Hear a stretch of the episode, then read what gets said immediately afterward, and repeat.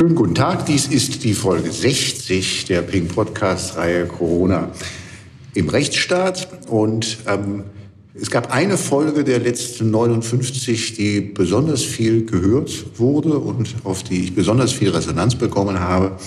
Und da habe ich mir gedacht, da, da machen wir doch noch eine Extended Version und knüpfen daran an. Und ich begrüße ganz herzlich Ulrike Giro. Ja, ich freue mich hier zu sein und diese zweite Folge mit Ihnen zu machen.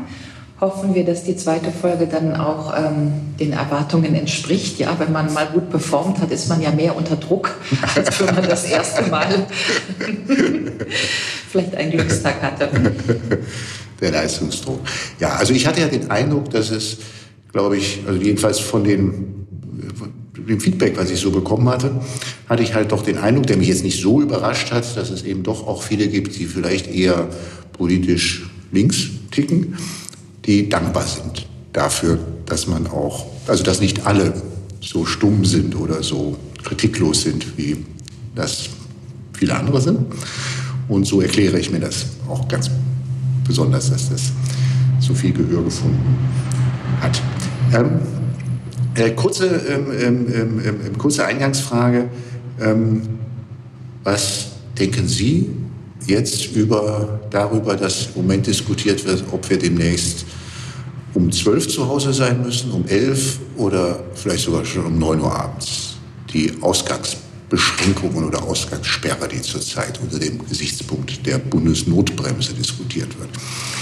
Ja, vielen Dank für die Frage. Nochmal äh, einen kleinen Schlenker zu diesem, äh, besonders Ihre Anführungsstriche linken Freunde hätten sich äh, gefreut.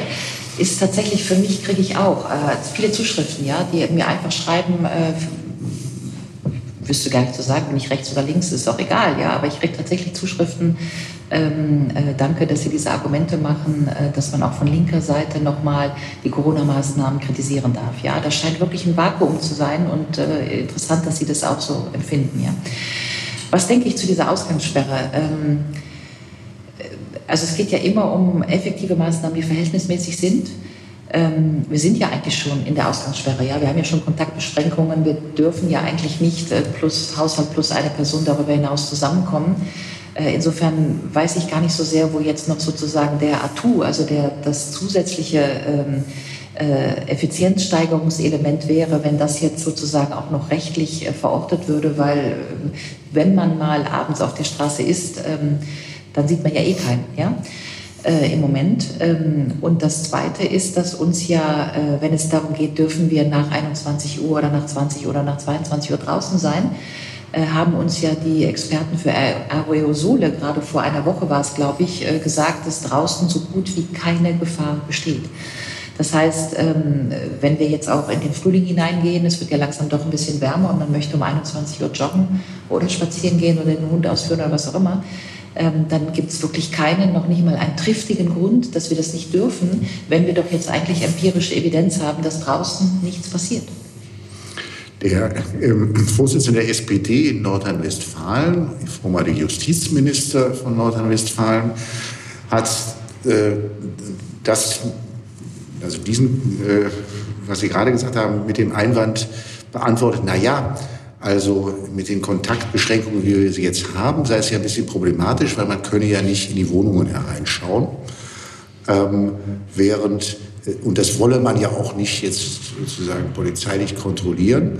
Und es sei doch viel leichter zu kontrollieren, ob die Leute auf der Straße seien. Also Kontrolle ist natürlich generell ein schlechtes Argument, wenn wir hier in einem freien Staat, demokratischen Staat verhandeln, wie wir als erwachsene Bürger mit einer Krise umgehen. Ja, ich wehre mich auch so ein bisschen gegen diese Begrifflichkeit, dass wir sozusagen nur mit Kontrolle auch da rauskommen. Ich äh, bin hoffentlich auch nicht die Einzige, die äh, den Begriff der Eigenverantwortung noch mal ganz anders äh, thematisiert sehen würde in diesem Zusammenhang. Ich habe schon den Eindruck, dass wir sehr vernünftig waren und sind als Bürgerinnen und Bürger dieser Bundesrepublik. Ähm, wir können ja auch in andere Länder gucken. Dänemark ist weitgehend geöffnet. Die Leute sind vernünftig. Wir haben keine dramatischen Zahlen aus Dänemark. Wir können in die USA gucken. 16 Bundesländer sind geöffnet, also Bundesstaaten. Keine dramatischen Zahlen. Sie können nach Schweden gucken, ähnliches. Ähm, insofern nochmal, ja, der Begriff der Kontrolle, den halte ich für kontrainduziert. Ähm, zum Thema äh, Kontrollieren der Wohnung, das war einmal sozusagen, äh, sozusagen das Juwel der äh, Rechtsstaatlichkeit dieser Republik, dass hinter der Wohnungstür Schluss ist. Ja, das äh, war in den 70er Jahren, war das sozusagen, wenn, wenn man daran erinnern darf, ging es ja um die Raffia und was man darf im, im, im, mit der Terrorfahndung und so. Aber das war sozusagen das ein Grundfest dieser, dieser Demokratie. Insofern bin ich tatsächlich besorgt, dass es überhaupt diskutiert wird. Und wir haben ja Diskussionen. Ich habe ein oder zwei dieser letzten Pressekonferenzen gesehen, wo die Pressesprecherin des Innenministeriums war es, glaube ich, äh, oder auch des Gesundheitsministeriums, Entschuldigung, wenn ich mich nicht ganz erinnere, ähm, aber auf Fragen geantwortet hat, wo genau da nachgefragt wurde, was heißt das jetzt? Heißt das, dass eben auf einen Verdachtsmoment hin äh, möglicherweise die Wohnungstür geöffnet werden darf? Oder nur, wenn man das Poltern einer Party hört? Ja, dazwischen, das ist ja auch schon mal eine Ermessensentscheidung, was ist eigentlich ein Verdachtsmoment? Und ich bin tatsächlich eher besorgt darüber, dass wir das überhaupt diskutieren, weil ich tatsächlich davon ausgehe, dass wir ähm, in Cum Grano Salis äh, die meisten Bürgerinnen und Bürger vernünftig waren. Und wenn wir alle noch draußen sein können und vielleicht auch in der Außengastronomie demnächst sitzen können, dass dann tatsächlich das Risiko offensichtlich doch sehr, sehr, sehr begrenzt ist. Ähm, äh, jetzt hat ja die läuft ja politisch ähm, bei dieser Bundesnotbremse der sogenannten, läuft es ja so, dass die Kanzlerin hier jetzt nochmal ähm, das Kommando ergriffen hat und das Heft in die Hand genommen hat, nachdem sie die Ministerpräsidenten nicht ähm, mehr, kann man sagen, im Griff gehabt hat. Ähm, wie bewerten Sie das politisch? Also Herr Habermas würde wahrscheinlich sagen, wir können hier von Exekutivföderalismus sprechen, ja. Und wenn jetzt bei dem Exekutivföderalismus auch noch das Föderative abgeschafft wird, weil Frau Merkel das alleine entscheidet, dann halte ich das für problematisch, ja. Also ich meine, deswegen sind wir ja eine Bundesrepublik aus 16 Bundesländern. Schon die Ministerkonferenz der Länder war ja ein eher unübliches, zumindest kein Verfassungsorgan, ja, das uns jetzt äh, über Monate regiert hat oder doch versucht hat, durch diese Krise zu leiten. Äh, mit den Problemen, die wir alle gesehen haben. Ich bin eine bekennende Vertreterin des Föderalismus, hätte mir sehr gewünscht, dass wir äh, auch zum, in der Krise zum Föderalismus stehen mit Blick auf die einzelnen Werte in den einzelnen Regionen. Ja, natürlich ist es ein Unterschied, ob ich eine Corona-Politik in Berlin mache, in so einer großen Stadt oder in Schleswig-Holstein oder vielleicht für die Insel Rügen. Ja, das auszudifferenzieren, hätte ich für klug gehalten, wie auch immer. Äh, offensichtlich ist das jetzt unterschiedlich politisch bewertet und scheint es so zu sein, als wenn nur die straffe eine gleiche Maßnahme, die dann auch in einer Hand liegt, jetzt sozusagen das Rettende äh, bietet. Mir persönlich gefällt es nicht. Können Sie das mal kurz erklären mit dem Exekutivföderalismus, weil das kenne ich nicht. Exekutivföderalismus, ich komme ja aus der Europapolitikforschung, äh, ist der Begriff, den Jürgen Habermas ähm, äh, im Prinzip äh, genommen hat, um die Governance-Strukturen der Europäischen Union zu kritisieren. Äh, und zwar damals äh, vor zehn Jahren im Zuge der Bankenkrise, mhm. weil es da ja auch immer um diese Schuldenbremse und um die Einhaltung der Budgetrichtlinien ging. Und da diese, Einhand, diese äh, Einhaltung der Schuldenbremse im Prinzip von ähm, Kommissionsbeamten überprüft wird, ja, weil einer muss ja die Richtlinien vorgeben, mhm. diese äh, Schuldenbremsenregelung, dann müssen die Staaten ihre Budgets da praktisch von der Kommission durchleuchten lassen. Aber Kommissionsbeamte sind nicht gewählt. Ähm, ein Budget ist aber eigentlich das nobelste Recht einer Demokratie. Ja? Also No Taxation without Representation ist ja der klassische Satz zur Begründung der parlamentarisch repräsentativen Demokratie. Das heißt, das nobelste Recht in der frühneuzeitlichen Staatenwerbung ist eigentlich das Recht, über den Haushalt zu befinden. Ja? Mhm. Wenn man das nicht mehr kann, äh, dann haben wir tatsächlich das sogenannte Demokratiedefizit in der EU. Und das hat der Habermas, äh, für die, die das nachlesen möchten, gibt es eine große Auseinandersetzung mit anderen Wissenschaftlern Wissenschaftlern in der sozialwissenschaftlichen Zeitschrift Leviathan. Äh, das kann man auch auf der Webseite finden, Nomos Verlagsgesellschaft, da könnt ihr das alles nachlesen. Und da hat Herr Habers, Habermas den Begriff des Exekutivföderalismus für Europa geprägt und daraus eben abgeleitet, Europa muss sich demokratisieren und politisieren. Und ich habe das jetzt mal als Analogie genommen mhm. für das, was wir gerade machen. Mhm. Jetzt wird es ja, also wenn man sozusagen das gegenüberstellt, bisher also alle bisherigen Corona-Maßnahmen sind ja exekutiv schon im Wesentlichen entschieden worden. Jetzt geht das diese Woche durch den Bundestag. Ist das nicht Fortschritt? Ist das nicht ein Fortschritt? Es gibt einige Kräfte, die die Parlamentarisierung der Verfahren eingefordert haben. Ja, das war die FDP, notabene, Herr Kubicki hat man auch immer wieder dazu gehört. Äh, auch die Linke in der Tat hat ja immer wieder äh, gesagt, das Parlament muss anders befasst werden, stärker befasst werden. Prinzipiell begrüße ich das, weil wir ja, man muss es nochmal wiederholen, nicht irgendwas machen, ja, sondern wir haben äh, nicht nur massive Einschränkungen der Grundrechte und vieler Grundrechte über mehrere Monate, die immer äh, auch verlängert werden in wenn dann, wenn dann, wenn dann.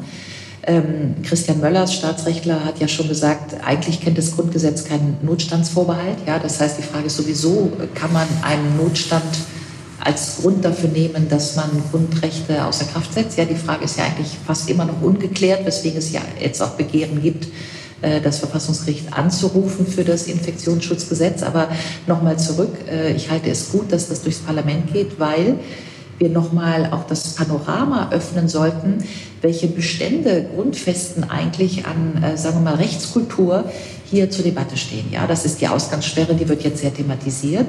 Es ist natürlich auch, Frau Merkel hatte das ja mal angedacht, das Reiseverbot. Ja, also im Grunde das Land nicht mehr verlassen zu dürfen.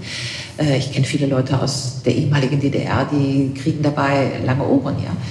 Ähm, auch für alle Personen, die wie ich zum Beispiel die Kinder im Ausland haben. Ja, ich kriege da auch lange Ohren, wenn ich mir vorstelle, dass ich de facto dann meine Kinder nicht mehr sehen kann. Ja.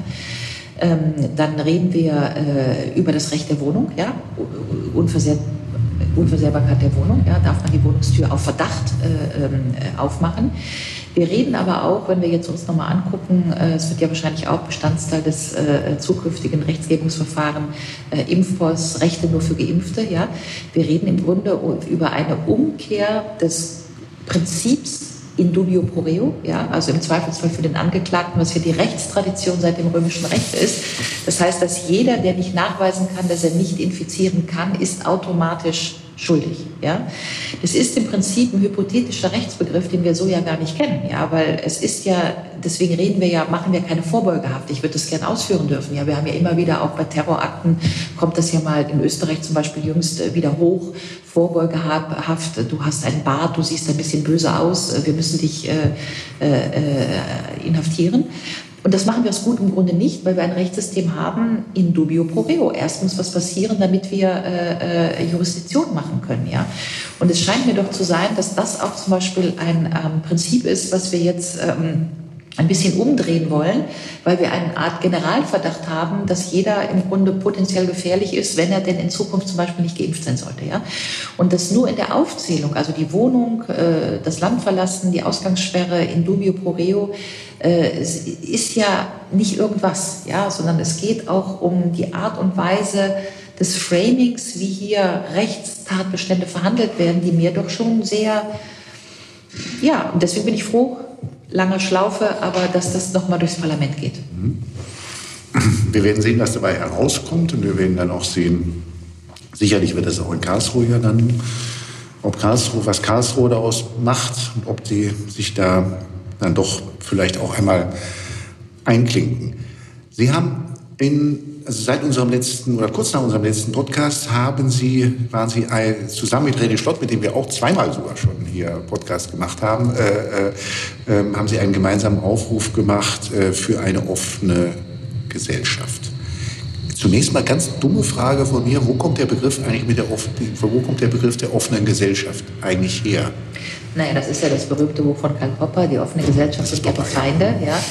Und äh, äh, das ist das Buch, in dem äh, im Grunde Karl Popper argumentiert, äh, dass die Grenze der offenen Gesellschaft äh, da ist, wo die offene Gesellschaft die Feinde so inkorporiert, dass die Feinde die Offenheit der Gesellschaft angreifen. Ja? Also sozusagen, das ist ja eigentlich Artikel 20.4 ja. Äh, bei uns im Grundgesetz, dass wenn man das Gefühl hat, dass, dass das offene, freiheitliche, demokratische Grundfesten hier ins Wanken gerät, dann hat man ja sozusagen die Pflicht zum Widerstand mhm. nach Artikel 20.4. Ja? Und das, insofern gibt es eine Grenze der Intoleranz. Ja, natürlich ist die offene Gesellschaft Toleranz, aber die Frage ist, wo ist eigentlich die Grenze zur Toleranz der Intoleranz? Ja, das ist das, was Karl Popper thematisiert hat in seinem wirklich Klassiker, die offene Gesellschaft und ihre Feinde. Was er aber auch eben, äh, übrigens kommt auch aus diesem Buch der Begriff der Verschwörungstheorie. Ja? Äh, ganz interessant, den, den Karl Popper in einem ganz anderen Zusammenhang damals aufgebracht hat, äh, weil er nämlich äh, das anders konnotiert hat. Ähm, und zwar dann, ähm, wenn sozusagen ähm, die Gesellschaft nicht mehr bereit ist, die Grundannahmen einer Diskussion zu ändern. Ja?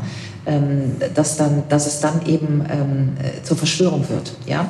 Wenn die Gesellschaft nicht mehr in der, in der Lage ist, kritische Argumente zuzulassen und die Grundannahmen auch von politischem Handeln nicht mehr in Frage stellt, ja, dann, dass es in die Verschwörung gibt. Also eigentlich das Umgekehrte von dem, was wir heute Verschwörung nennen. Ja? ja. Dass die Leute, die die mhm. Grundannahmen des Krisenmanagements in Frage stellen, sind die Querdenker, die Aluhüte und so weiter. Ähm, und Popper meinte eher, dass ähm, wenn man sich auf, sagen wir mal, ähm, eine Politik geeinigt hat, ja, und dann kriegt man Schwierigkeiten, diese Politik durchzusetzen, ähm, dann äh, sagt man meistens, ja, äh, das ist alles richtig, was wir machen, nur wir müssen da und da noch ein bisschen ändern oder da haben wir einen kleinen Fehler gemacht. Und man geht nicht mehr zurück und fragt sich, ob die Grundannahme der politischen Entscheidung äh, die falsche war. Ja? Und das nennt er, wenn, es denn dann die, wenn dann die falsche Grundannahme immer weiter sozusagen gut geredet wird, auch wenn offensichtlich Evidenz da ist, dass es nicht funktioniert, mhm. dann nennt er das Verschwörung. Ja? Und das andere zentrale Element des Buches ist, dass ähm, äh, die Falsifikation. Ja? Also er hat natürlich einen Wissenschaftsbegriff, der im Grunde zentral, das ist das zentrale äh, sozusagen Erbe auch von Karl Popper, dass jede wissenschaftliche Erkenntnis nur immer so lange gut ist, bis sie falsifiziert ist. Und das sehen wir ja natürlich auch äh, in dieser aktuellen Corona-Debatte. Ja, wir haben ja heute eine Studie, morgen die andere Studie, die das etwas relativiert mit Blick auf Kinder. Sind die ansteckend? Wenn ja, wie? Oder PCA-Test, wie valide ist der äh, und so weiter. Und das ist ja eigentlich im Prinzip der Wissenschaftsdiskurs, den Karl Popper anregen wollte, nämlich dass eine wissenschaftliche Erkenntnis nie äh, in Stein gemeißelt ist, sondern grundsätzlich revidierbar und grundsätzlich kritikwürdig, solange das Gegenteil praktisch bewiesen ist. Ja. Ähm, wenn Sie dann vielleicht noch mal kurz äh, sagen, was Sie dazu ähm, be bewegt hat, jetzt gemeinsam mit anderen dieses, ähm, diesen Aufruf zu verfassen und zu veröffentlichen. Ja, vielleicht kann ich das auch mal ganz persönlich erzählen. Ja, ich kannte René Schlott nicht. Ich habe ihn natürlich entdeckt, wie viele, als er diesen Artikel in der Süddeutschen hatte zu Beginn der Krise und mir gedacht, wow, was für ein kluger Artikel, den hätte ich auch selber schreiben wollen. Ja, und äh, dann ist ja die ganze Corona-Krise, vielleicht können das einige im persönlichen Erleben nachvollziehen, aber doch so ein bisschen, der liebe Gott macht keine Tür zu, ohne andere Türen aufzumachen. Ja, also ich selber habe mit der Positionierung, die ich seit einem Jahr, seit April nachweislich über ein Deutschlandfunk-Interview versucht habe zu vertreten, nämlich es muss einen Raum für legitime Kritik an den Maßnahmen geben, ohne Querdenker, Corona-Leugner rechts zu sein. Ja, das war immer versucht, die Schneise zu schlagen. Und in dem Moment aber habe ich ja auch ein bisschen auf Granit gebissen, weil dieser Raum für legitime Kritik, der nicht gleich denunziert wurde, den gab es irgendwie nicht. Ja? Also vor einem Jahr noch viel weniger als heute. Die Diskussion kommt ja gerade zusammen. So, und in dem Moment passierte, dass eben viele aus meinem Bekanntenkreis sozusagen ich will gar nicht sagen, nicht mehr mit mir sprechen wollten. Ja, das sind ja dann alles so subtilere Bewegungen. Ja, man ruft sich einfach weniger an oder man kommt nicht mehr zum Abendessen, weil man ja eh auch im Lockdown ist und so weiter. Und auf einmal lernt man neue Leute kennen. Und René Schlott war so ein Anführungsstriche neues Leut. Ja? Und dann haben wir uns äh, sehr schnell verstanden und äh, haben uns natürlich auch dagegen bestärkt, weil es ist ja auch schwierig, ich möchte das auch mal sagen, ja, wenn Sie das Gefühl haben, Hannah Arendt hat das ja auch mal gesagt, ne, dass es so Momente gibt, wo Sie auf einmal mit Ihrer Position mehr oder weniger alleine stehen, dann kriegen Sie natürlich einen Schreck. Weil das erste ist ja doch darüber nachzudenken, haben denn nicht die anderen alle recht? Ja, wenn ich so minorisiert bin, was ist denn da? Gibt ja auch den Spruch von Oscar Wilde, mit 90 Prozent der Menschen nicht übereinzustimmen, ist ein Zeichen von gesundem Menschenverstand. Ja? äh, aber äh, den habe ich mir übrigens, äh, kleine Anekdote, aber dann mit Lippenstift auf dem Badezimmerspiegel geschrieben, ja, weil man ja jeden Morgen nochmal klarkriegen muss, überprüfe ich, stehe ich da, wo ich stehe und ist es trotzdem noch vernünftig, weil doch die Mehrheit auch vernünftig ist mhm. oder eigentlich immer war. Wie konnte das passieren, dass ich auf einmal so marginalisiert bin, ja? Und das hat mich schon verschreckt und in dem Moment ist man ja dankbar, wenn man wie René Schlott darauf zurück auf das Manifest dann neue Leute kennenlernt und mit denen das Gefühl hat, ja, mit dir kann ich diese Argumente machen und das fühlt sich richtig an. Ja? Und das war eigentlich die Genese von diesem Manifest. Hedwig Richter äh, äh, war noch dabei. Wir haben dann äh, viele Leute versucht zu mobilisieren. Ist übrigens auch ganz interessant. Ähm, wir haben ja dann im Freitag im Nachgang mhm. nochmal eine andere Ausgabe gemacht, wen wir alles angeschrieben haben und wer dann uns zurückgeschrieben hat. Und das Interessante war, dass die meisten, wir haben ja eigentlich nichts verlangt, außer dass wir jetzt mal offen über alles reden, ja, und dass wir sozusagen tabufrei reden, ja. Also was darf man denn überhaupt noch sagen? zurück zu Karl Popper, ja, mhm. darf man überhaupt nochmal die Annahmen der Diskussion, die wir führen und die Annahme, dass vielleicht die Grundannahme auch der Krisenbewältigung nicht die richtige war, darf man diese Annahme eigentlich noch kritisch hinterfragen, ja. Und das wollten wir mit diesem offenen Manifest zu sagen. Wir wollen einen Raum der tabufreien Diskussion eröffnen, der nicht denunziert. Wir wollen das machen, was der Kernbestand der Demokratie ist, nämlich Argument und Sprecher trennen. Wir wollen nicht sagen, weil du ähm, vermeintlich ein Querdenker bist, hören wir nicht hin, was du sagst, sondern wir hören auf dein Argument. Ja, die, die, die klassische Trennung von Sprecher und Argument, das wollten wir anbieten. Und das Interessante war, dass das wirklich ganz viel Mühe war, dieses Manifest. Also nicht zwischen uns, wir haben das relativ schnell geschrieben, es sind ja eigentlich auch mhm. Banalitäten, ja. Und dann aber das Einwerben von denen, die da mitzeichnen sollten, und das, was wir am meisten bekommen haben, waren Antworten, die nicht etwa gewesen wären, das ist ja ganz unmöglich, das kann ich nicht unterschreiben, sondern im Gegenteil, das ist zu toll, es ist zu wichtig, was sie machen und so weiter. Aber leider kann ich und so weiter. Ja? Und da waren wir am Anfang irgendwie verblüfft, am Ende fast amüsiert, ja? Mhm. dass dieses, äh, alle waren für uns, keiner wollte unterschreiben, ist ja eigentlich auch schon ähm, mhm eine Aussage, sag ich mal. Ja? Mhm. Mhm. Es sind interessanterweise doch eine ganze Reihe, die auch mit denen ich auch Podcasts gemacht habe unter den Unterzeichnern, ist mir aufgefallen. Also mit äh, Sabine Leutheser-Schwarzenberger, da habe ich auch gleich zwei Aufnahmen schon gemacht. Uwe Volkmann ganz früh schon, äh, ich glaube schon letzten April oder spätestens Mai. Ähm, Jörg Fehl-Friedrich habe ich eigentlich auch kennengelernt überhaupt erst durch die Podcastaufnahme, die ich vor ein paar Wochen mit ihm gemacht habe. Also es sind, ich war jetzt, als ich mir das nochmal angeschaut habe, überrascht, wie viele mir bekannte Namen da auch wiederum äh, aufgetaucht sind. Ähm, Oder zum Beispiel, äh, weil wir eben über linke Kritik gesprochen haben, ja, äh, Corinna Kirchhoff, äh, äh, ob die links oder rechts ist, sei jedem, äh, aber sie ist am mhm. Berliner Ensemble, ja, das klassische mhm. Brecht-Theater, ja, Brecht-Kritik, Drei-Groschen-Oper, so. Und ich glaube, das darf ich sagen, aber Frau Kirchhoff äh, war auch mit, dem, mit der Unterschrift dann am Berliner Ensemble eher minorisiert. Ja? Wo man ja erwarten könnte, dass eben auch Theatermacher äh, einfach mal ein Manifest für die offene Gesellschaft äh, mittragen. Ja? Und das sind so interessante, ich, ich möchte das bitte möglichst ganz wertfrei sagen, ja, aber ich beobachte natürlich als Politikwissenschaftlerin vor allen Dingen die Verschiebungen in der Meinungsbildung. Ja? Also welche Leute gestern noch da waren und heute da sind. Und ähm, äh, das äh, fand ich bei dem Manifest, wie gesagt, dass dieses vor allen Dingen dieses Ja, aber, ne? also dass die Entschuldigung nicht mitzumachen äh, immer so im Nachsatz kam. Jetzt klingelt hier gerade ein bisschen mein Handy im Hintergrund. Ich hoffe, man hört es nicht so sehr. Die passend zum Berliner Ensemble, ähm, die Schaubühne, der ich freundschaftlich auch durch ein Amt im Freundeskreis äh, verbunden bin, ähm, war, heute Morgen wieder beim Joggen geneigt, das zu fotografieren, das muss ich jetzt mal tun. Da gibt es Plakate, die plakatieren im Augenblick. Da steht nur drauf Schaubühne und dann gibt es irgend so ein buntes Muster. Da steht ansonsten nichts drauf. Was ich sehr eigentlich bezeichnend fand für auch die Rolle, die diese Häuser, die sich ja wirtschaftlich keine Sorgen machen müssen, weil sie staatlich subventioniert sind, ähm, was, was die Häuser für eine Rolle spielen, dachte ich, das ist fast schon selbstironisch, äh, unfreiwillig. Ja, ja, ja, äh, äh, ja, ich finde auch, man könnte ein Statement machen als Schaubühne äh, so. Hm. Ich kann verstehen, dass wenn man sozusagen von staatlichen äh, Stützungsgeldern abhängig ist, Kurzarbeit in diesem Fall, dass man dann natürlich äh, sozusagen äh, den Ast, auf dem man sitzt, nicht abschneidet. Das ist ja das Klassische, ja, den Arm, hm. der einen füttert, äh, die Hand nicht beißt.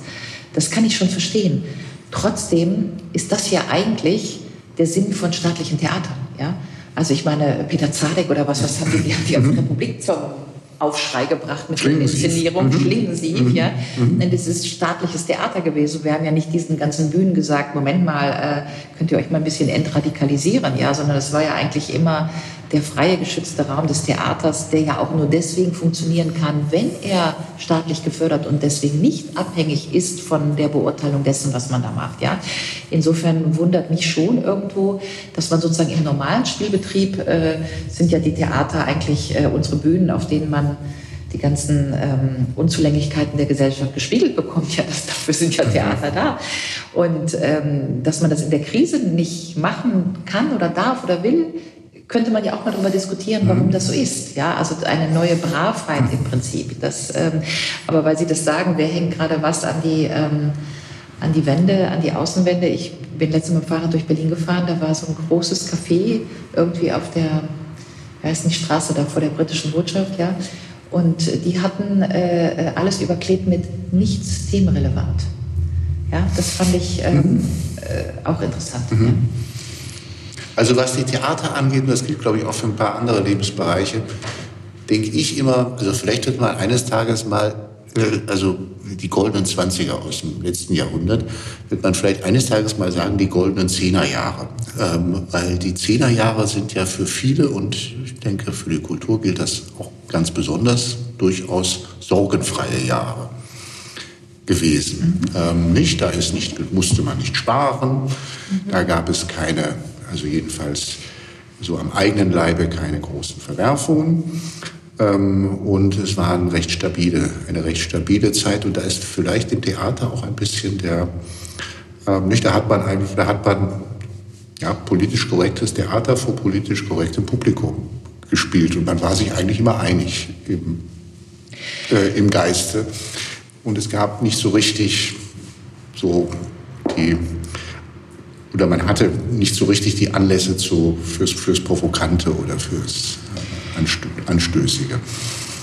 Ich würde Ihre Einschätzung teilen, ja. Also ich habe die Nullerjahre auch erlebt. Äh, ich will jetzt nicht sagen als eine große Party, ja. Ähm, aber es war schon die Zeit, wo hier in Berlin echt was abging. Berlin wurde gebaut, Berlin kam zusammen. Auf einmal gab es, ich habe die erste Dekade in Berlin erlebt, ja.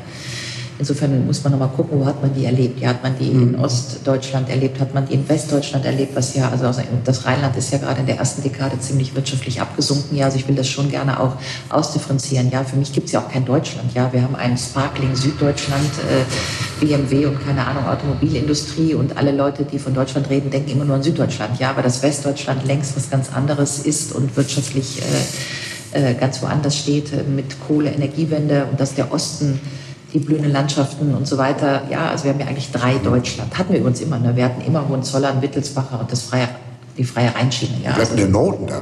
Und den Norden. ja. So, aber um darauf zurückzukommen, ich habe es wie Sie empfunden. Also äh, es gab hier Berlin, keine Ahnung, die Bar 25, eine einzige Techno-Party. Äh, äh, es war vor der Bankenkrise, alle hatten Geld und man hatte das Gefühl, äh, äh, es gibt kein Ende. Ja?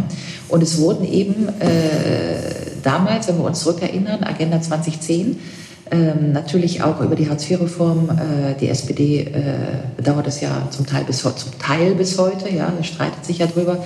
Ähm, aber es war natürlich ein, ein, ein Zug, der wirklich so in die ewig glorreiche Sparkling Future gefahren ist, natürlich auf Kosten des unteren Fünftels. Das wissen wir aus den Sozialwissenschaften seit 20 Jahren, ja, das natürlich mit Hartz IV und der Agenda 2010, den Niedriglohnsektor wirklich was passiert ist, auch an gesellschaftlichen. So, wenn Sie jetzt sagen, ähm, das war dieses Gefühl, würde ich das für mich und Berlin auch gelten lassen, aber wir dürfen nicht übersehen, was in dieser Zeit passiert ist. Ja, aber grundsätzlich gebe ich Ihnen recht. Äh, wir hatten ein äh, Medvedev, wir hatten noch nicht den sozusagen Putin, den wir heute haben. Ja, wir hatten eine Türkei, wo wir sogar die Hoffnung hatten, dass die Türkei, Erdogan haben alle vergessen, nach 2001 die große. Verfassungsreform. Mhm. Wir freuen uns auf eine demokratische Türkei, bevor auch diese Erweiterungsverhandlungen schiefgehen.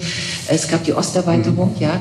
Wir waren immer noch bei Fukuyama, äh, das Ende der Geschichte. Ja, äh, äh, wir haben gewonnen, die Demokratie, die Marktwirtschaft hat gewonnen. Mhm. Jetzt machen wir die Osterweiterung und es gibt kein Ende. Ja, das war das Zeitgefühl.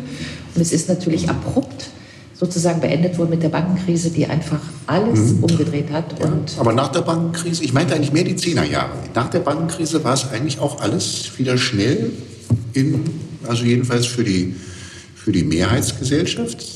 Haben natürlich recht, dass das immer, dass das nie, nie für alle gilt, aber für die Mehrheitsgesellschaft waren die Zehnerjahre stabile Jahre würde ich sagen, auch wenn ich so auf mein, was auch immer, äh, mein Umfeld gucke, ja, also alle, die äh, in guten Jobs und so waren, die haben nicht gemerkt, dass die Bankenkrise trotzdem die Zäsur war. Ja, aber mhm. wenn wir jetzt nochmal einen Podcast machen, können wir genau darüber sprechen. Ich kann Ihnen äh, sehr dokumentieren, dass die Bankenkrise der Riss war äh, auch zu dem Populismus, dass die populistischen Parteien, ja. Marine Le Pen hat zwischen 2012 und 2015 15 Prozentpunkte gewonnen. Der polnische Populismus beginnt 2015 mit mhm. äh, der Peace. Orban hat 2009 die populistische Wende gemacht. Also mhm. die soziale Krise als Nährboden für den Populismus, den wir in den 2020er, also die zweite Dekade beobachten, das war angelegt, dass wir eine gut situierte, bessere Bürgerschicht hatten, die das alles noch nicht gemerkt hat, mhm. sondern die das im besten Fall gemerkt hat mit der Flüchtlingskrise, ja, weil die Geflüchteten so sichtbar waren. Äh, da gebe ich Ihnen recht. Mhm. Trotzdem würde ich gerne eine Krisendekade verhandeln, also Eurokrise, Bankenkrise, Austeritätskrise, Geflüchtetenkrise, Maidan nicht zu vergessen, Russlandkrise 2014, mhm. ja, und die Pandemie sozusagen als letzte der jetzt großen Krisen, fast zum Abschluss einer Krisendekade, an der jetzt einfach keiner vorbeikommt, weil selbst wenn man bei der Bankenkrise nicht hingeguckt hat und selbst wenn einem die Geflüchteten irgendwie egal waren oder was auch immer, an Corona kommt ja keiner vorbei. Ja. jetzt sitzt ja hier noch mit am Tisch Albrecht. Der ist, das darf ich verraten, jetzt mal gerade 30. Und diese Generation, also die, die wir in den letzten zehn Jahren auch, äh, wenn wir unterrichtet haben, unterrichtet haben, die haben es doch eigentlich, ich beobachte da eine große Verunsicherung jetzt auch, was das Corona-Thema angeht in der, bei den Jüngeren. Also die sind doch, die haben doch eigentlich Krise, also wenn sie zu denen gehört haben, die studiert haben und halt so aus den Kreisen kommen, die haben doch Krise eigentlich als Erwachsene nie erlebt. Die jüngere Verunsicherung, die beobachte ich auch. Ich mhm. habe übrigens zwei Söhne, die sind 27 und 29, die sind jetzt nicht so ganz sehr verunsichert. Ja, ich habe einen Arzt in Paris in einem Krankenhaus, ich habe einen ähm, ähm, MBA und so Bankwirtschaft äh, in Paris auch. Ähm, aber ich beobachte, dass auch da, ähm, naja, da kann man vieles beobachten, ne? auch wenn Sie Fridays for Future und so angucken, diese Jugendbewegung. Was Sie beobachten, ist tatsächlich eine große Zukunftsangst gepaart mit einem großen äh, Idealismus, viel zu tun, das wäre so Fridays for Future. Allerdings auch, wir haben das auch, da gibt es auch Studien zu, ähm, nicht unbedingt nur äh, sozusagen ähm, aus Gutmenschentum heraus, sondern eben auch hedonistisch. Ja? Also sie haben natürlich auch bei Fridays for Future ist nicht nur äh, ich will die böse, die gute Erde retten, sondern auch, ich will noch eine Scheibe von dem haben, was ich von den Eltern kenne. Ja, also es gibt äh, große Anteile von Hedonismus. Und da kann man eben auch sehen, dass äh, eine unglaubliche Polarisierung unter jugendlichen Leuten, also die sozial nicht privilegierten, die bildungsfern sind und so weiter, die immer weiter abrutschen, Corona jetzt nochmal obendrauf, die ähm, nicht nur verunsichert sind, sondern fast schon letharg, ja, also die immer weiter gehen in die Computerspiele und keine Ahnung, ich habe eh keine Chance auf dem Arbeitsmarkt, ich spiele halt irgendwie Skat im Internet und dann kriege ich einen Tausender schwarz und es geht schon irgendwie, das ist so das eine, ja. Und Sie sehen aber bei den, und ich kann das genau sehen, weil ich ja im universitären Bereich bin und ich sehe ja auch, welche Leute kommen von den Privatunis und ich kann ziemlich genau sehen, dass sozusagen die öffentliche Universität fast nur noch so eine Einstiegsuniversität ist, ja, dann muss man halt den ersten BA und so machen und dann muss man aber irgendwie weiter, ja, mindestens auf die LSI oder an die Fletcher School oder mhm. auf eine Business School und dann kriegt man noch eine Schnitte von dem Leben, was die Eltern hatten, ja.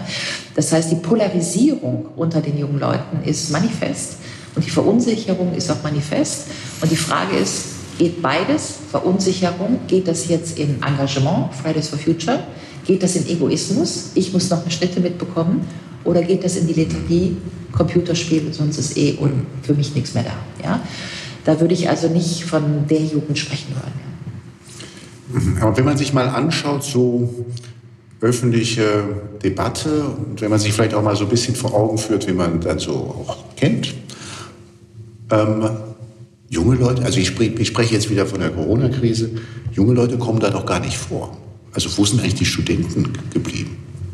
Ich habe ein weinendes Herz für die Studierenden. Ähm, ich sehe, dass gerade die, die ähm, entweder sozusagen rechnerisch jetzt vom Abi kommen an die Uni und die das gesamte soziale Milieu eines ersten Semesters nicht erfahren haben, ja, Erstsemesterpartys kennenlernen, sich verlieben, was man halt im ersten Semester so macht, ja, das findet ja alles nicht statt. Äh, die persönliche äh, Nähe, Konfrontation, Diskussion in einem, äh, also ich unterrichte ja selber, ja. Sie haben eine andere Diskussion, natürlich können Sie unterrichten, ich kann auch unterrichten im Zoom, ja. Aber generell sieht man die Schüchternen nicht, ja. die verschwinden im Zoom irgendwo nach unten, wenn sie da 30, 40 Leute in der Klasse haben. Diejenigen, die eh schon immer aufzeigen, sind im Zoom auch dann oben. Ne? Allein in der Kachel kann man ja immer nur vier mhm. Leute haben. So, ja. Äh, also sie können viel schneller verschwinden, ja. Und die, die am Übergang sind, also vom Abi an die Uni oder von der Uni in den ersten Job, die sind auch ganz schwierig dran, ja, weil die äh, diese, also Übergänge sind gerade ganz schwierig zu, zu meistern, ja.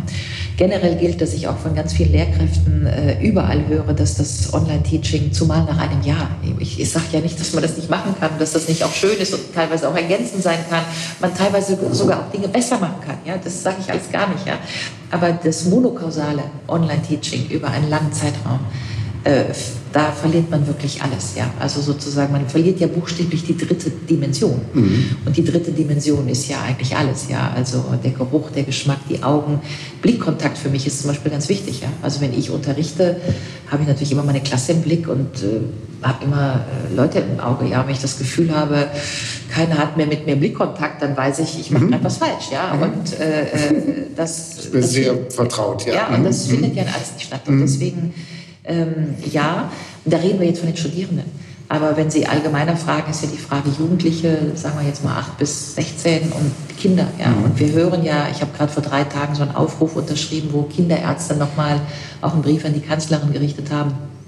Äh, sie, Sie wissen gar nicht, wo Sie anfangen sollen aufzuzählen. Ja die Feinmotorik. Äh, wir haben jetzt äh, sechs- oder siebenjährige, die können nicht mehr rückwärts gehen äh, oder auf einem Bein stehen, was aber ganz wichtige feinmotorische Sachen sind, die sie in diesem Alter lernen müssen. Schwimmen zum Beispiel. Ja, wir haben jetzt zwei Alterskohorten von Nichtschwimmern.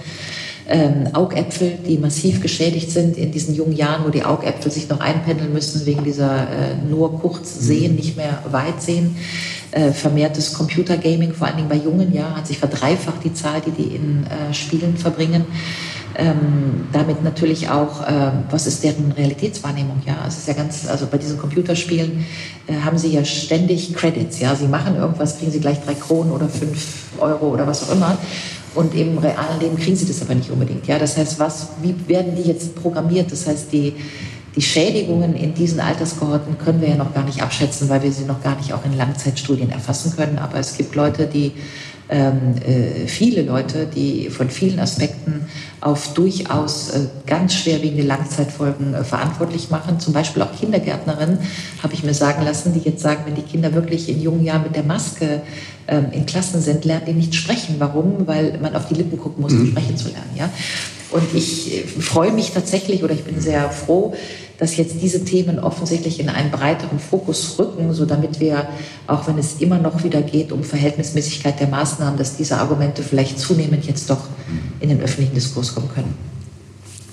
Jetzt sagt uns ein Karl Lauterbach wieder, also jetzt ging es doch nur darum, noch mal sechs Wochen durchzuhalten. Ähm, und also das ist ja so eine typische Durchhalteparole, die man da jetzt immer hört das sind eigentlich immer Durchhalteparolen, die sich an die Starken richten und nicht an die Schwachen. Das ist schon mal das Erste, aber wir könnten auch zurückgehen zu Karl Popper. Das ist das, was Karl Popper äh, bezeichnen würde als offensichtlich Leute, die nicht in der Lage sind, die Grundannahmen ihrer Annahmen zu hinterfragen. Ja, weil äh, dieses nur noch sechs Wochen, nur noch zwei Wochen, nur noch drei Wochen hören wir ja nun wirklich schon seit langer Zeit. Ähm, und ähm, es hat ja zu nichts geführt. Also erstmal ist es ja fast schon bizarr, dass man jetzt einen Lockdown fordert, wo wir schon im Lockdown sind. Ja? Also weite Teile des öffentlichen Lebens sind stillgestellt. Äh, das heißt, wo ist denn da das Potenzial für noch mehr Lockdown? Also sofern wir uns darauf einigen, dass wir die Züge, die Krankenschwestern, die Ärzte und die Infrastruktur hier brauchen, äh, sind alle anderen eh schon im Homeoffice. Vielleicht noch ein paar Unternehmer. Na klar, es gibt Unternehmer, es wird ja jetzt hier testen und so, die offensichtlich noch die Mitarbeiter nehmen, sehen wollen, weil sie ihnen nicht vertrauen. Ich weiß nicht, wie viel das an Masse ist und welches Einsparpotenzial an Mobilitätskontakten da noch ist. Ja, insofern ähm, ist tatsächlich die Frage, ähm, wieso äh, wir bei einiger Evidenz, es gibt äh, verlässliche Studien, übrigens auch bei der WHO auf der Webseite, ja, dass diese sogenannten Non-Medical Measures ähm, ähm, keine messbaren Effekte haben ja, auf das Infektionsgeschehen. Ähm, wir wissen aus Dänemark, wo jetzt gerade geöffnet wurde, weitgehend und eigentlich alles, zum Beispiel die Schulen, und es äh, keine größeren Dramen gibt. Äh, Schweden das gleiche, auf USA habe ich schon verwiesen, in äh, Madrid zum Beispiel sind die Theater offen. Ja? Ähm, in, das heißt, man könnte ja auch mal Herrn Lauterbach fragen, warum er das alles nicht wahrnehmen möchte. Und dann müsste Herr Lauterbach zwei Dinge beantworten, nämlich einerseits, warum er das alles nicht wahrnehmen möchte.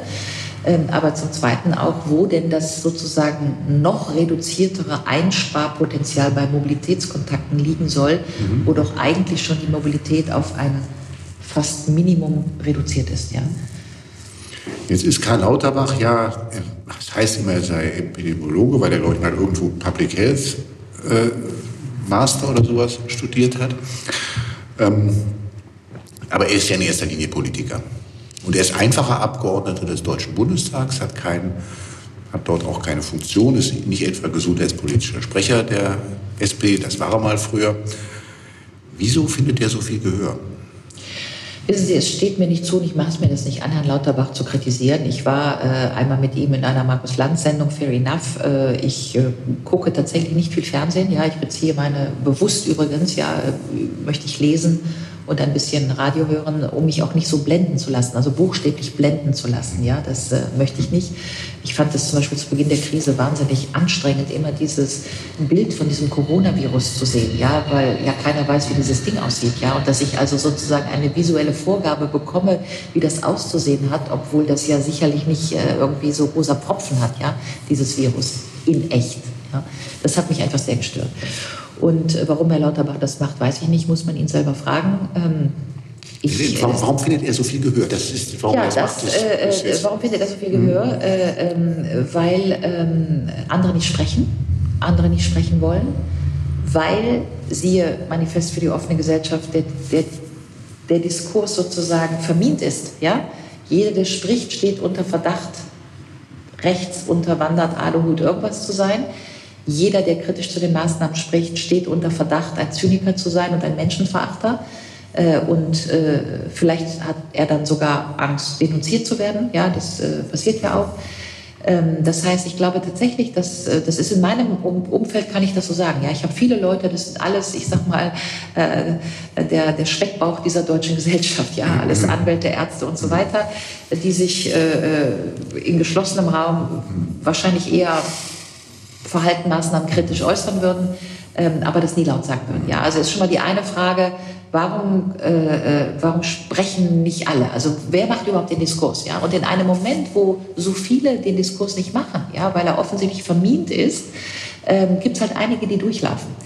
Und ähm, das ist eben jetzt Herr Lauterbach. Ich mache mal einen Vergleich, dann fühle ich mich wohler. Ähm, aber in der Eurokrise war das Hans-Werner Sinn. Und der hat ja sozusagen über zwei Jahre Eurokrise, während die mhm. beim Frühstücksfernsehen ARD äh, den, ich bin jetzt mal wirklich unterkomplex, bügelnden deutschen Hausfrauen erklärt, es sind die vollen Griechen. Ja? Mhm. Und es waren nicht die vollen Griechen. Und es ist im Grunde so ungefähr alles falsch gewesen, was Herr Sinn erzählt hat. Ja, mhm. also äh, dass die Griechen es waren. Ich, ich könnte Ihnen jetzt einen Vortrag dazu halten, ja, wie viel die Griechen uns wirklich schulden und wie viel wir den Griechen schulden, weil wir haben den Griechen Kredite gegeben für zweieinhalb Prozent Zinsen, die die Griechen mit fünf Prozent zurückzahlen. Wir hatten die abenteuerlichsten Diskussionen, übrigens auch kleinteiligste Diskussionen damals, ähm, ob jetzt die Mehrwertsteuer in Griechenland oder die Taxifahrer irgendwie eine Lizenz, als wenn das ja. die Bankenkrise gelöst hätte. Ja. ja. Und ich saß vor zehn Jahren fast ebenso fassungslos vor dem Fernseher und habe mich gefragt, wie kann es sein, dass da einer so durchläuft? Wie kann es mit, mit nachweislich falschen Argumenten, wie kann es sein, dass diejenigen, die andere Argumente hätten, praktisch nicht vorkommen? Wie kann es sein, dass man fast nicht Paroli äh, geben kann? Weil wenn man sagt, Moment mal, so ist das, also es ist anders, dann ist man gleich, äh, du würdest ja das Geld den Griechen in die Rachen schmeißen. Ja? Und ähm, insofern war, ist für mich, gibt es viele Analogien von der damaligen Situation zu heute und sei es die Analogie, dass wir auch heute ja wahnsinnig kleinteilig äh, mhm. argumentieren. Ja? Die Masken und aus Vlies und äh, FPC2 oder was auch immer jetzt eine medizinische Maske ist, wie die alle heißen, ja? Äh, und ob der Schal ausreicht, um diese Kleinteiligkeit dieser Diskussion, ja? Belüftungsanlagen an Schulen, wo doch eigentlich so viel Manifestes hier auf dem Spiel steht, ja, Grundfesten der Demokratie, zivilisatorische Brüche, äh, die Ausbildung der nächsten Generation und so weiter. Das, das wundert mich schon sehr, ja, dass mhm. die großen Themen selten in den Talkshows auf den Tisch kommen, sondern eher die kleinteiligen Themen, ja. Und die Analogie, warum das so ist, ist, ich würde mal sagen, Regime der Angst, wenige, die sprechen, völlige Überforderung der Öffentlichkeit, weil inzwischen schlagen wir uns ja auch mit mit Studien umher, wie man in schlechten Slapsticks früher so Torten geworfen hat. Ne? Also mhm. sagt, gib du mir eine Studie, ich hätte da auch noch eine Studie. Ja? Mhm. Und äh, in dem Moment, wo sich dann viele einfach rausnehmen, mein Empfinden nach dem Motto, es ist mir alles zu dumm, ja? Mhm. in dem Moment laufen halt einige durch. Mhm. Das ist eine ganz interessante Parallele mit Hans-Werner Sinn.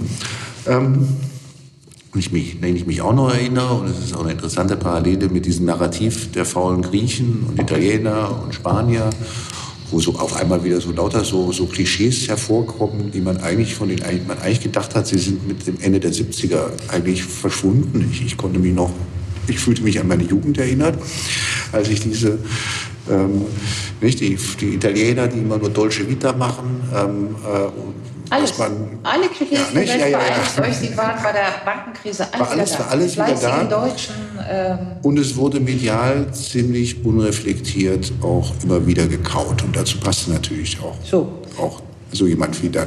Dazu gab es dann den passenden Wissenschaftler, das war Herr Sinn, der genau das erzählte, was. So, jetzt, genau, jetzt erzähle ich mal eine Anekdote, weil ich halt vor zehn Jahren wirklich in, können Sie ja nachgucken, Phoenix und keine Ahnung, wie viele Diskussionen ich zu diesem Thema gemacht habe, ja. Da war ich natürlich meistens die einzige Frau, ja, weil wer interessiert sich schon für eine Bankenkrise? Das war ja so ein Männerterritorium.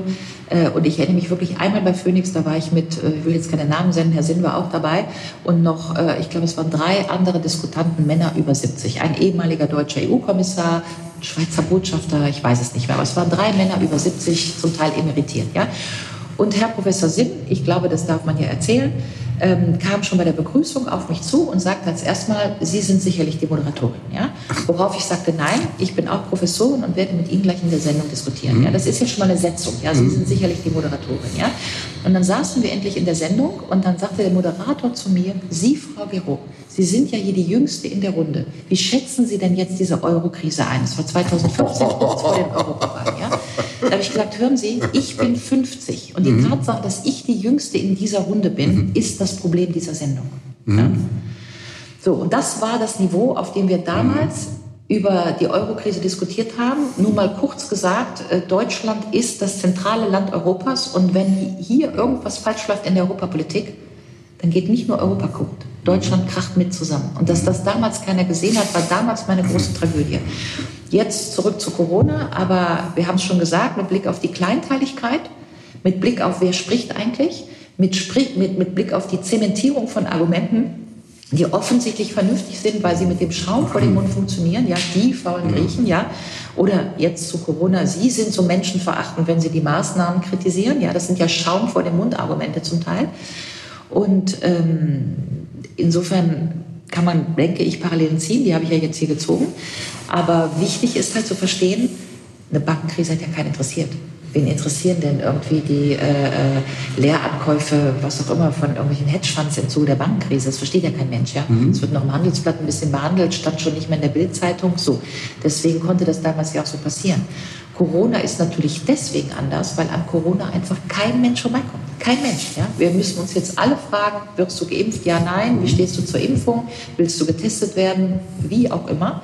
Wie kommen wir hier wieder raus und so weiter. Und deswegen ist natürlich das Erregungspotenzial in dieser Diskussion und damit eben auch das Potenzial, bestimmte Positionen zu zementieren, basierend auf Angst und so weiter, wahrscheinlich ungleich größer als bei der Banken- und Eurokrise. Mhm. Also man hat ja manchmal den Eindruck, dass also viele, dass manche Journalisten, denen kann es gar nicht krass genug sein, was jetzt an Szenarien kommt und an Maßnahmen gefordert wird. Und ähnlichem, und da passt natürlich Lauterbach immer gut rein, weil er immer das Passende sagt dazu. Deswegen sage ich auch immer ganz entspannt, also wenn es darum geht, dass wir uns jetzt hier sozusagen an, an, an radikalen Forderungen überbieten, hätte ich als Politikwissenschaftlerin auch einiges zu sagen. Ja, mit Blick auf die zunehmende Spaltung der Gesellschaft, mit Blick auf völlig polarisierte Diskussionsforen, Öffentlichkeiten und Gegenöffentlichkeiten, die nicht mehr dafür sprechen, dass wir als Gesellschaft hier auch nur irgendetwas teilen und sei es noch die mediale Kommunikation, äh, wo ja dann schon mal die Frage ist, wie wollen wir uns eigentlich noch verständigen?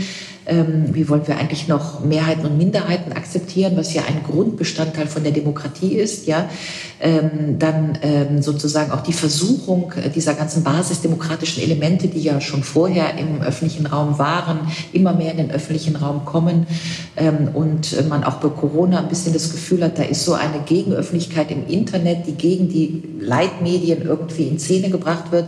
Das alles hat zutiefst Spaltungspotenzial. Äh, wir sehen ja, dass das ähm, auch politikwissenschaftlich interessant ist, ja, wenn Sie zum Beispiel in Frankreich oder in Österreich sehen. Es geht ja dann immer darum, ähm, was setzt die Staatsgewalt durch, ja, bei Demonstranten, bei Demonstrationen zum Beispiel, wenn dann ähm, Polizisten Demonstrationen sozusagen ähm, äh, auseinandertreiben müssen mhm. oder so, ja, oder Maskenpflicht durchsetzen müssen. Und sie hatten in äh, Frankreich oder in, auch in Wien einzelne Fälle, wo die Polizisten die Seite gewechselt haben, ja, wo die Polizisten die Helme abgenommen haben und sozusagen auf die Seite der Demonstranten gegangen mhm. sind, ja. Als Politikwissenschaftlerin gucke ich da drauf und sage, ja, wenn Sie das zu Ende denken, ist das, nennt man das eigentlich Putsch, ja. Also wenn die Armee und die Polizei die Seite wechselt, ist das eigentlich in den Ländern, in denen es in denen wir sagen, gibt mhm. es keine Regierung, sondern Regime, ja, mhm. dann ist es eigentlich ein Putsch. Und äh, es gibt in der Politikwissenschaft seit 2015 kann ich das beobachten äh, äh, immer mehr den Topos des Bürgerkrieges. Ja, Ninon für diejenigen, die es das interessiert. Ich gebe auch gerne die Literatur heraus. Ja, Ninon Granger, großartige französische Politik, politische Theoretikerin, hat 2015 schon ein Buch geschrieben über Oublier la guerre civile. Ja, vergessen wir den Bürgerkrieg. Ähm, also wenn es darum geht, die derzeitige äh, Situation mit bestimmte, auf, auf bestimmte Dinge zu dramatisieren, könnte ich als Politikwissenschaftlerin auch einiges an Dramentableau an die Wand werfen. Ähm, aber eben nicht ähm, mit Blick auf das Virus, sondern mit Blick auf übergeordnete Thematiken, die diese Gesellschaft betreffen. Ich mhm. mache das nur nicht, ja, weil ich bin ja hier, um konstruktiv zu diskutieren, wie wir alle möglichst da rauskommen. Und ich möchte auch gern die Hand der Versöhnung ausreichen. Das haben wir ja gemacht im Manifest der offenen Gesellschaft. Können wir noch miteinander reden, ja? Und, das, und ich kann ja nur mit jemandem reden, wenn, die, wenn ich vorher die Diskussion enthysterisiere, mhm. wenn ich sie vorher versachliche, wenn ich vorher ähm, nochmal ja, auch nüchtern auf Zahlen gucke und eben ähm, äh, das mache. Und da, deswegen möchte ich da keine Drama Queen sein. Mhm. Abgesehen davon, dass sich die Vorhersagen von Herrn Lauterbach auch bisher nicht äh, bewahrheitet haben. Ja? wenn wir nicht dann haben wir so und so viele Millionen Tote oder 100.000 Tote haben wir nicht, ja. Mhm. Und schon gar nicht zwischen den 40 und 60-Jährigen, mhm. ja. Ich würde gerne noch mal darauf verweisen, dass ein kluger Physiker von der Universität Leipzig vor zwei Tagen in der NZZ, wir sprechen heute am äh, 19. 19. April, ja, vor zwei Tagen in der NZZ einen klugen Artikel gemacht hat, wo er ähm, auch die Simulationen mit Blick auf die Mutation dieser B-Variante des äh, und äh, mhm. ansteckender, mhm. äh, äh, tödlicher und so weiter. Mhm. Und, und der hat im Grunde, wie man halt in der Wissenschaft es macht, deswegen gilt ja der mhm. Wissenschaftspluralismus, hat im Prinzip diese Simulation auf gut Deutsch zerpflückt, ja, und eben auch gesagt, dass sich auch diese äh, äh Horror-Szenarienstudie nicht bewahrheitet hat. Und das wäre doch jetzt mal sozusagen das Gebot der Stunde, mhm. dass wir mit diesen Studien nicht mehr um, um mhm. uns herum werfen wie in so einer Slapstick-Schlacht, mhm. sondern sagen, du hast die Zahlen, ich habe die Zahlen. Mhm.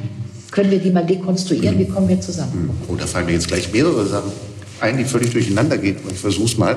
Ähm, also, also erstmal habe ich ja den Eindruck, dass es gar nicht so ist, wie es immer mal angenommen wird, dass, die, dass sich die Politik so stark von den, von der, von den oder der Wissenschaft äh, beeinflussen lässt, sondern, glaube ich, eher von den Medien.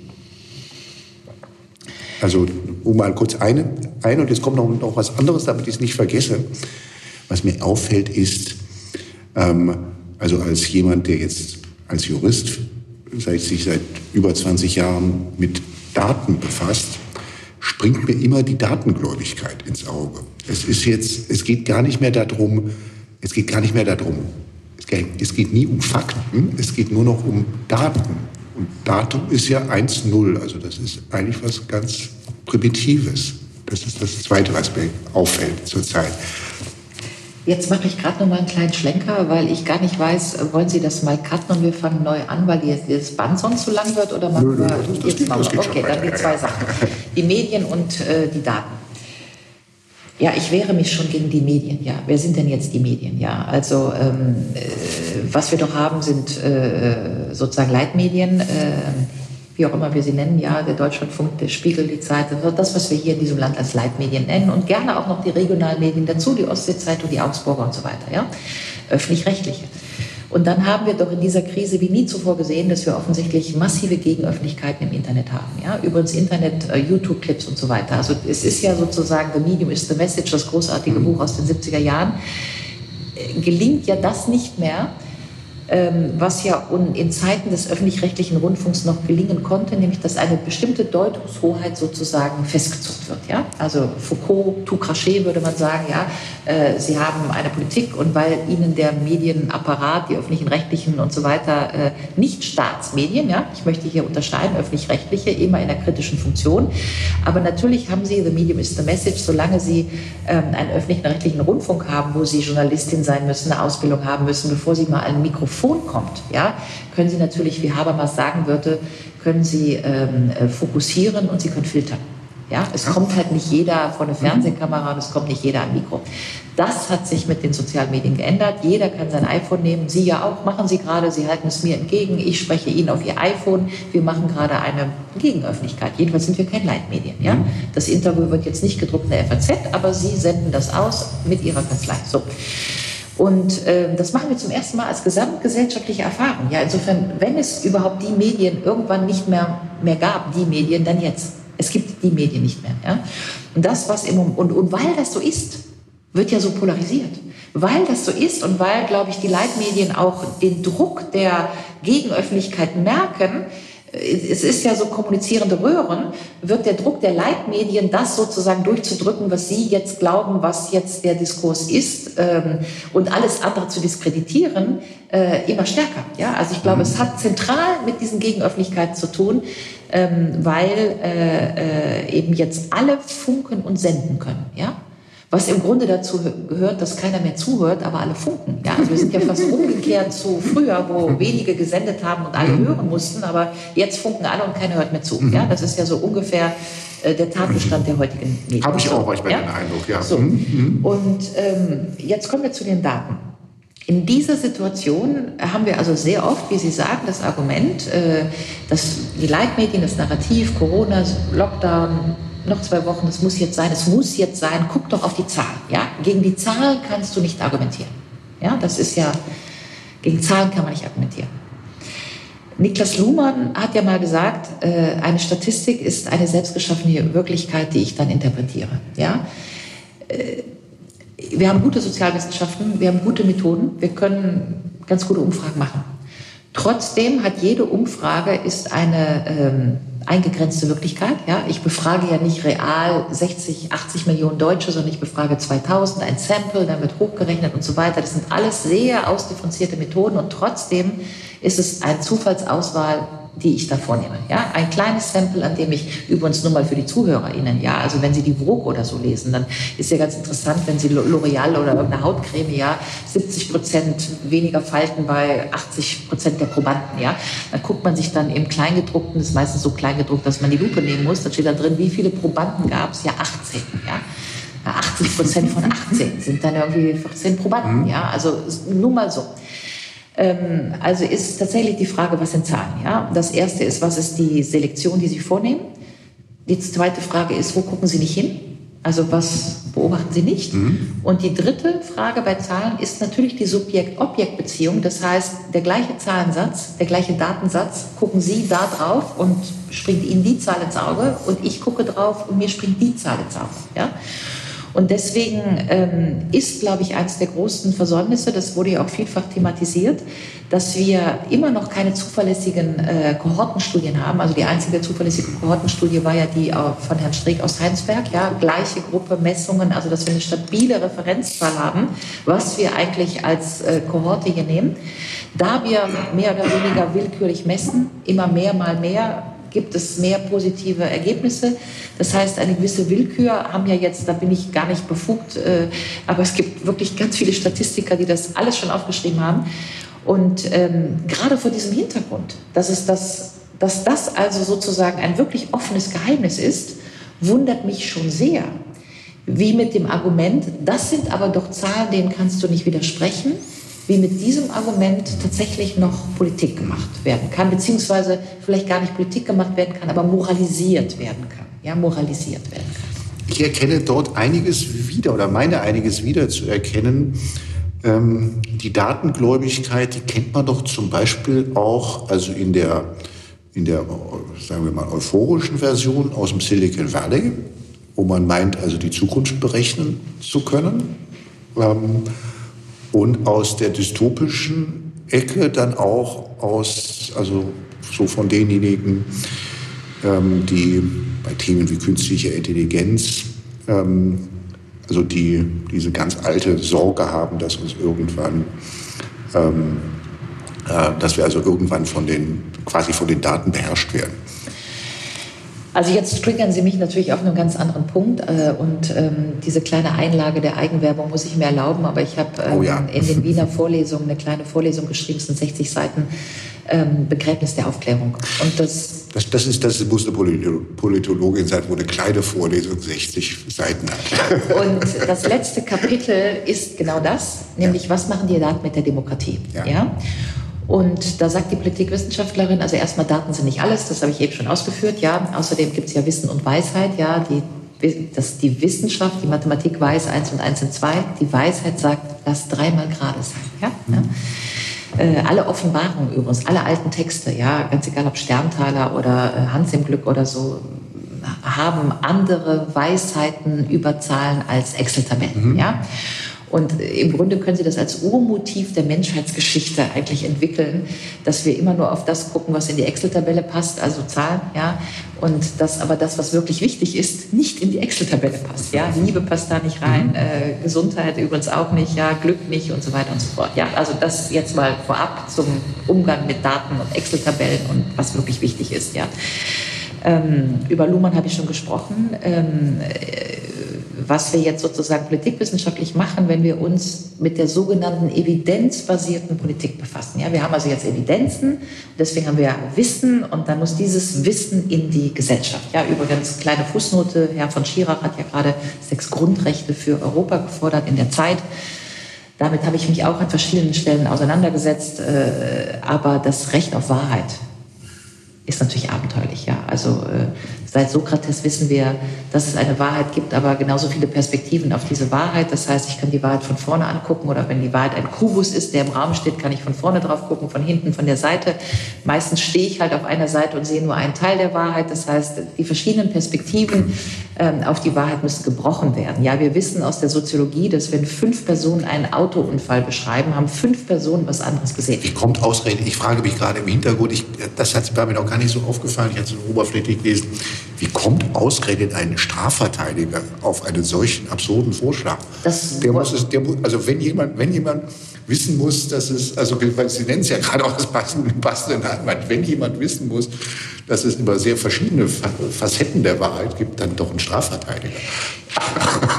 Will ich hier nicht ausführen. Äh, die Debatte kann ja jeder verfolgen. Ne? Es gibt ja die Webseite Jeder ja, Mensch, ja. Äh, die Herr mhm. von Schirach ins Leben gerufen mhm. hat. Da stehen diese sechs Grundrechte drin. Nummer sechs ist, glaube ich, mhm. dieses Recht auf Wahrheit. Ja, das eben, und Sie sprachen das an, das, das ist ja so unser eine, Thema. Das hat doch auch so eine furchtbare historische Konnotation. Da denkt man doch sofort an Wahrheitskommissionen und solche Also Sachen, grundsätzlich ja. Mhm. fällt mir dazu ein, mhm. dass wenn Wahrheiten in der Geschichte und vor allen Dingen mhm. wissenschaftliche Wahrheiten, evidenzbasierte, durchgesetzt werden sollten, endet das es meistens. Galilei ist man da schnell, nicht? Man, ich wollte es gerade sagen, es ist, man endet meistens im Totalitarismus. Mhm. Ja, also als Galilei sagte, äh, bei der Inquisition, äh, äh natürlich, natürlich ist die Erde eine Scheibe, um dann rauszugehen, zu sagen, sie drehte sich doch, ja, gab es natürlich die dogmatische Kirchenlehre, die bestimmte Wahrheiten einfach nicht mhm. zulassen oder andere Wahrheiten als das, woran damals geglaubt mhm. wurde, nämlich die Erde ist eine Scheibe, nein, sie dreht sich doch, ja.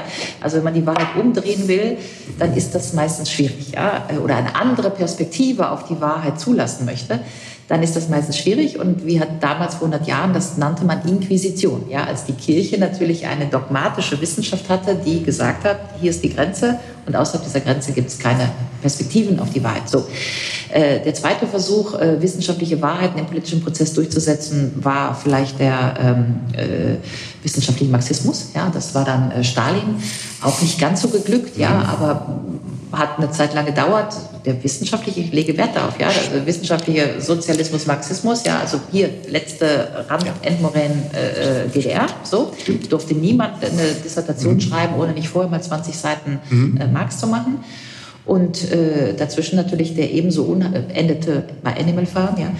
Ähm, dazwischen der unheilige Versuch, muss man in Deutschland, glaube ich, nicht erwähnen, aber natürlich sind auch die Nazis mit der Rassentheorie gekommen, mhm. ja, die äh, kaum waren die Nazis weg, widerrufen wurde. Ja.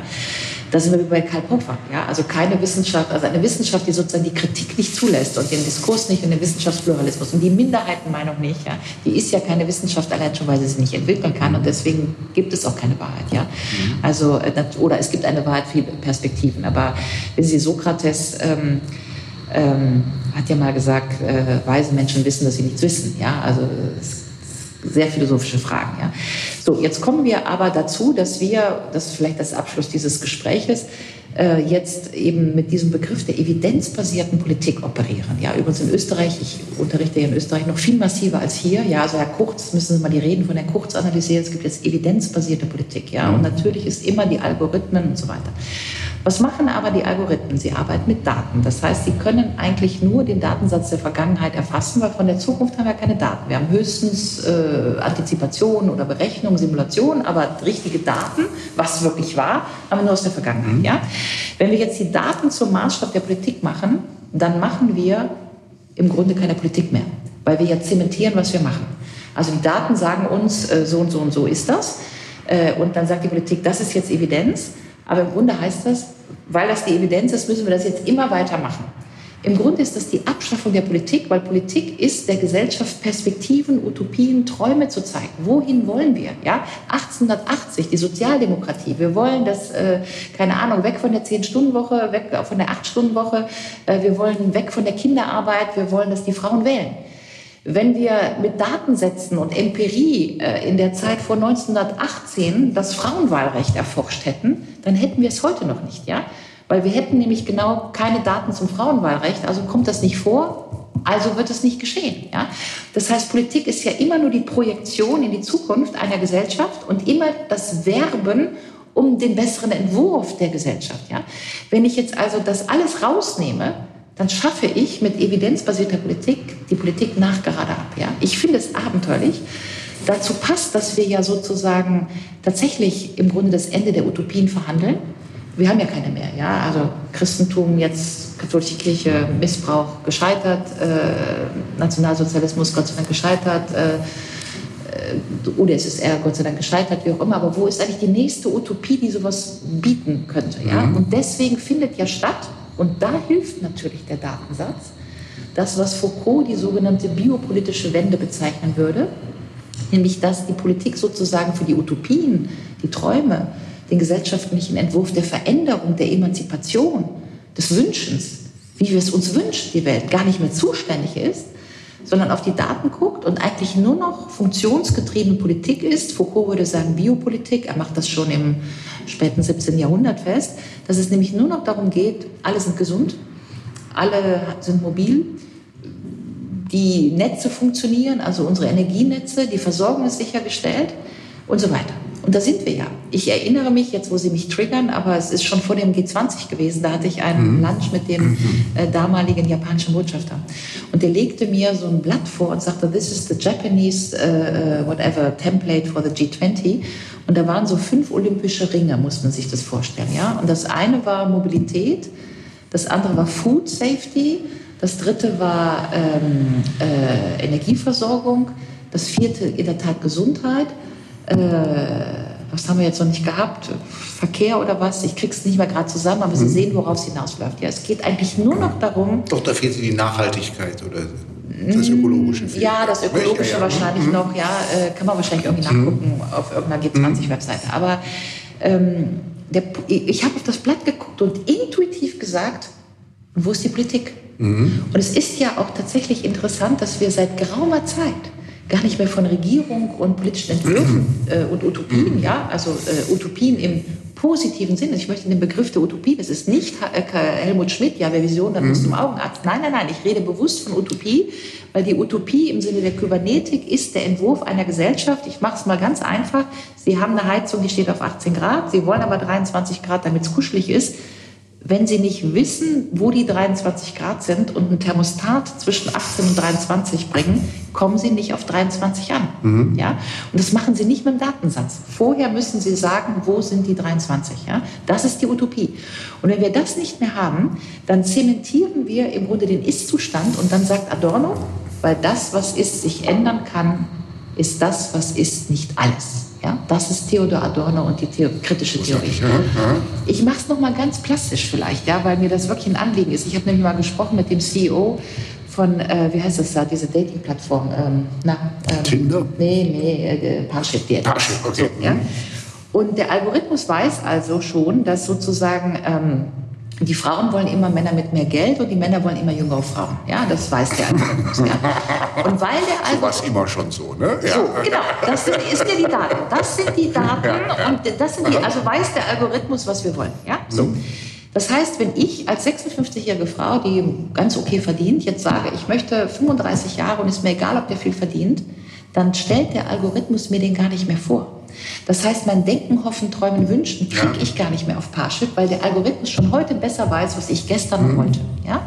Das heißt aber, dass jedes emanzipatorische Potenzial der Gesellschaft, wir ändern mal die Geschlechterverhältnisse, wir lassen das mal zu, das letzte Thema des gesellschaftlichen Tabus, ältere Frau mit jüngerem Mann. Mhm. Ähm, wir äh, äh, drehen das mal um mit äh, immer der Mann muss der Verdiener sein. Wie auch immer, das können, könnten ja genau wie damals das Frauenwahlrecht emanzipatorische Projekte der Gesellschaft mhm. sein. Ja? Ich will gar nicht sagen, dass sie es sind oder dass es meine sind. Ja, aber es könnten sie ja sein. Das sagt Parship, nö, der Algorithmus möchte das nicht. Und ich möchte da nicht hin. Es gibt einen, äh, ich habe vor Jahren mal, es gibt ein Buch von Eric Schmidt, dem ehemaligen CEO von mhm. Google, wo er die, nicht wo er die Zukunft der Politik beschreibt. Ja. Also, äh, also das ist auch, also es ist genauso wie was Sie sagt, berichtet mit den japanischen fünf Ringen, ähm, äh, die schöne neue Welt durch die also vollständige Vorhersehbarkeit und Datifizierung äh, des gesamten, der gesamten Gesellschaft und der gesamten Politik. Das kommt da schon dieser Silicon Valley ja, vor allem, sehr, nah. Äh, man könnte ja auch sagen, sozusagen gute Politik ist immer die Menschen dazu zu bringen, was sie nicht wollen. Ja, also Beispiel Helmut ja. Kohl, äh, 80 Prozent der Deutschen wollen den Euro nicht, Kohl macht ihn trotzdem. Mhm. Heute würde kein vernünftiger Deutsche behaupten, dass der Euro mhm. eine schlechte Idee war. Ja, also ja. Margaret Thatcher ist ja ein legendärer Spruch. Ja. ja. I didn't become Prime Minister to listen to the polls, I became Prime Minister to do what I think I should do. Ja, so. Mhm. Deswegen hat ja zum Beispiel Margaret Thatcher nie, also da gibt es ja legendäre Berichte von ihrem Beraterteam, ja, wenn, wenn die irgendwie mit Zeitungen Untersuchungen und Umfragen in, in eine Kabinettssitzung kam, mhm. hat die Thatcher immer genau diesen Satz gesagt. Ja, I didn't become Prime Minister to listen to the polls. Ja? Mhm. Und äh, heute machen wir das umgekehrte, datengetrieben und evidenzgetrieben. Also die Wissenschaft hat die Lösung, äh, das Volk hat die Meinung, ja, und aus den Meinungsdaten äh, wo will das Bierzelt hin? Mhm. Und aus den Wissenschaftsdaten machen wir also Politik. Ja? Mhm. Ich halte das äh, ähm, in vielerlei Hinsicht für höchst bedenklich. Ich weiß, dass ich minorisiert bin, bin froh, das hier nochmal auf einem Podcast sagen zu dürfen. Ähm, empfehle auch gerne den Philosophen Markus Gabriel, der ähm, Ähnliches dazu schreibt, ja, der sich sehr damit auseinandersetzt, was eigentlich ähm, die künstliche Intelligenz, die sogenannte künstliche Intelligenz. Ich wundere mich ja schon, dass das Intelligenz heißt. Ja? Weil, also wir wissen ja, dass Intelligenz grausam ist. Intelligenz ist grausam. Ja? Intelligenz sagt, es gibt Essen äh, für zehn, es gibt zehn Leute, aber nur Essen für drei, dann müssen sieben erschossen werden. Das ist mhm. intelligent. Ja? Dann können, so, das ist intelligent. Ja? Aber Vernunft ist ja durch das Herz gebrochener Verstand. Also nur wenn der Verstand durch das Herz gebrochen wird, wird ja ein Schuh draus. Und das ist mhm. ja genau, was ich eben sagte. Die Intelligenz sagt eins und eins ist zwei. Aber lass mal drei Grad sein, ja? Gnade vor Recht ergehen lassen. Das alles, ja? Das fliegt ja alles raus bei den Daten. Und ich weiß nicht, in welcher Anführungsstriche grausamen Gesellschaft wir dann leben, wenn wir alles der künstlichen Intelligenz überlassen. Also ich äh, mache da ein großes Fragezeichen. Markus Garel habe ich schon erwähnt. Es gibt auch noch eine wirklich gute österreichische Wissenschaftlerin. Fällt mir gerade der Name es gibt was Tröstliches dazu. Ich bin, der, ich bin der Meinung, dass immer sich das Lager der, also das Erik Schmidt ähm, äh, Silicon Valley Lager mit dem dystopischen Lager in einem Punkt trifft, in einer grenzenlosen Überschätzung der, der, Leistungsfähigkeit, genau. der Leistungsfähigkeit der, der, der ja. künstlichen Intelligenz. Ja. Weil, und das begegnet uns ja jetzt auch in diesen ganzen Kurven, ähm, wo einem sozusagen dann immer vorgegaukelt wird, dass die also jetzt, ähm, dass jetzt also exakt alles berechnet werden kann, ist es überhaupt nicht so. Das, nicht, also schon, ja, schon also ich, zwei Beispiele gibt es immer. Also erstens, wenn, wenn, wenn, wenn, wenn diese, also wenn diese ganze Technologie so all das könnte, was und, und also schnell sich entwickeln würde, wie ist das eigentlich zu erklären, dass unsere Wettervorhersagen eher noch immer sehr durchwachsen sind? Weil also nirgendwo hat man mehr Daten die man in die Zukunft projizieren kann, als bei den Wettervorhersagen. Nicht? Und, und das zweite Beispiel ist natürlich immer die, die ja, ich, auch als Jurist befasse ich mich seit 20 Jahren mit personalisierter Werbung und wundere mich eigentlich, wie primitiv die heute immer noch ist, weil wir kennen das alle aus eigenem Erleben, was wir dann so an Werbung bekommen und sagen, wieso kriege ich das? Ja, ähm, äh, nicht. also, ähm, oder, die, oder die Sachen, die, die einen dann irgendwie, wenn man mal irgendwo ein Hotel sich angeguckt hat, die einen noch noch ein halbes Jahr später verfolgen. Nicht?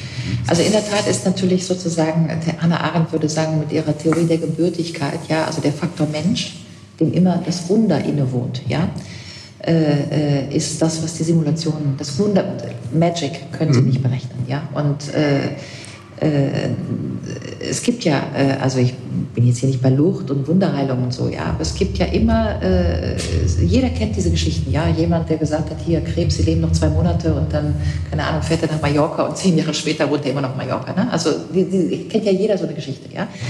Und ähm, insofern scheint es ja noch was anderes zu geben als die schlicht wissenschaftliche Berechnung und Vorhersage. Und das ist halt der Faktor Mensch. Ja? Wir können ja auch, äh, um das sehr platt zu machen, äh, alle Elemente des Blutes aufschreiben. Ja? und trotzdem kein Blut machen. Mhm. Ja? Äh, wenn wir es machen könnten, mhm. wären wir ja schon ein Stückchen weiter bei Goethe und Homunculus im Faust. Aber selbst wenn wir jedes Element bei Blut wissen, was da drin ist, können wir es nicht herstellen. Das heißt, es gibt ja eine letzte Unverfügbarkeit. Und diese letzte Unverfügbarkeit scheinen offensichtlich bestimmte Simulationen nicht abzubilden.